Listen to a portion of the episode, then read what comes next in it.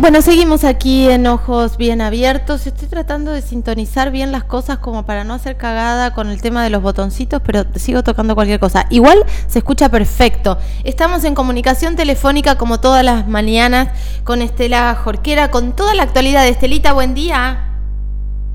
Buen día, Caro, buen día para todos. Muchas gracias. Bueno, temas muy importantes. Hoy comienzan las clases, comenzaron ya esta mañana las clases en Río Negro con un paro docente por 48 horas. Hoy y mañana paro docente porque no se aceptó la propuesta salarial del 29% de aumento eh, de los salarios. En realidad es un aumento escalonado, hay que decirlo. Hay, ya se, a ese 29% hay que restarle el 3% que ya van a cobrar ahora con los sueldos de febrero.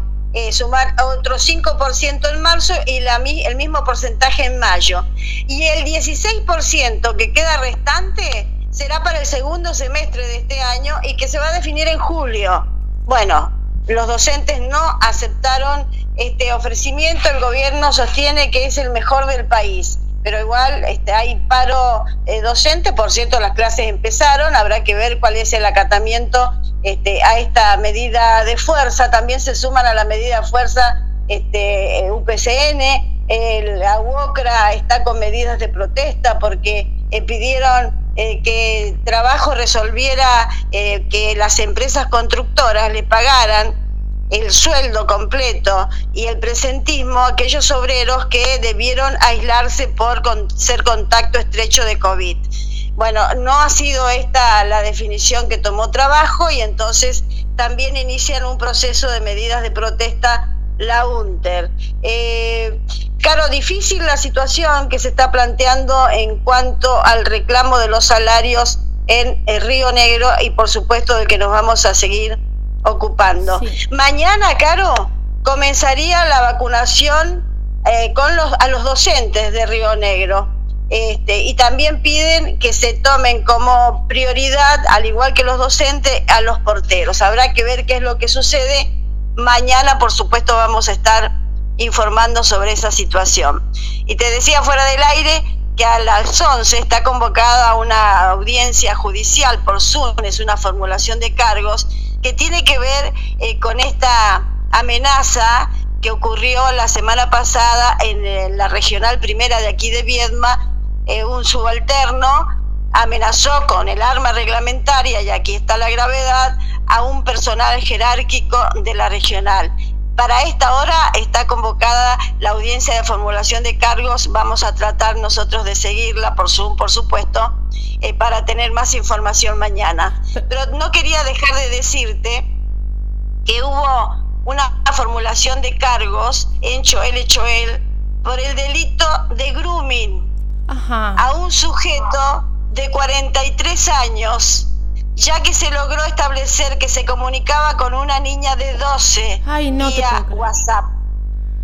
Según la acusación de la Fiscalía, Caro, la investigación comenzó tras la intervención del padre de la chiquita y la denuncia que formuló y se pudo llegar a la conclusión de que el propósito de los mensajes que el imputado de 43 le enviaba a esta criatura de 14, de 12, perdón, era para aprovecharse de la confianza de la niña, sabiendo la edad, introduciendo en las conversaciones contenidos sexuales con el propósito de afectar la integridad sexual de la criatura. Tremendo. Lo digo porque tenemos que tener muchísima precaución, mucho cuidado, mucha protección para los más chiquitos. El papá detectó este intento, lo denunció, el hombre está imputado, pero no está detenido. Claro. Hay que hay que estar muy presente con, con los chicos y con lo que, los mensajes que reciben y con quienes se comunican a través de las redes sociales. Muy importante. Estelita, te libero porque vas a, vas a este Zoom que seguramente mañana vamos a tener novedades. Vamos a seguir hablando de grooming porque la ley tampoco contempla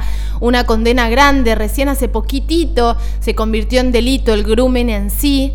Eh, entonces, bueno, hay un largo camino, pero es gravísimo lo que estás contando. Un hombre de cuarenta y pico eh, eh, escribiéndose con una niña de 12 con alto contenido sexual.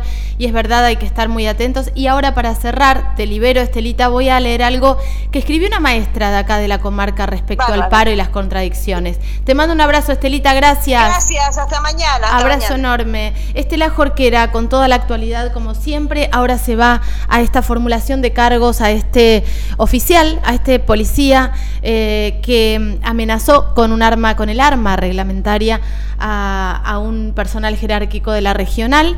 Vamos a seguir también ese tema, pero esto de grooming nos quedó resonando, ¿no? Necesitamos otra charla, necesitamos ver el marco legal.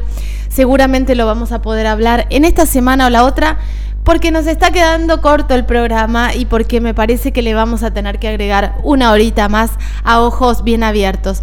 Me quería ir con algo, no le pedí permiso fuera de micrófono, pero lo voy a leer porque lo que escribió Mayra, una docente de Viedma y compañera y militante de las organizaciones feministas, me parece que es muy importante. Cuando hablamos del paro, enseguida vimos a funcionarios, funcionarias, eh, hablando del sueldo, ¿no? De, lo que está rechazando eh, UNTER y lo que está rechazando el gremio docente en la provincia de Río Negro, siendo, así como dicen, el segundo más alto del país.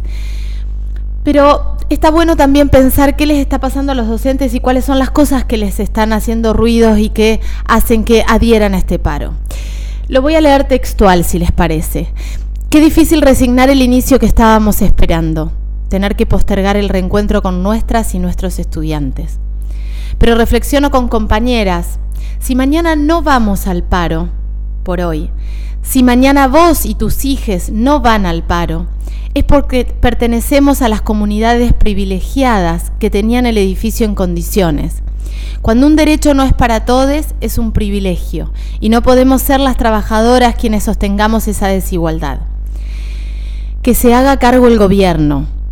No, no podemos volver como si nada, sin estar vacunadas, y ni siquiera contar con máscaras que supuestamente exige el protocolo, sin saber cuántos vamos a cobrar a fin de mes porque 12 horas antes del inicio todavía no informan completa cuál es la propuesta salarial.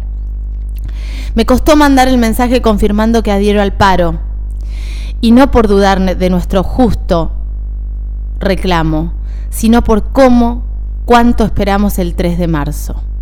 Queremos volver a las aulas, nunca dejamos de trabajar. Nos vemos en la calle y el 5 en la escuela. Digo, me parece que es importante saber el dolor que genera también para las y los docentes hoy ir a un paro con la expectativa eh, que tenían de volver a las clases. Con esto pongo un poquito de música y seguimos aquí en Ojos Bien Abiertos.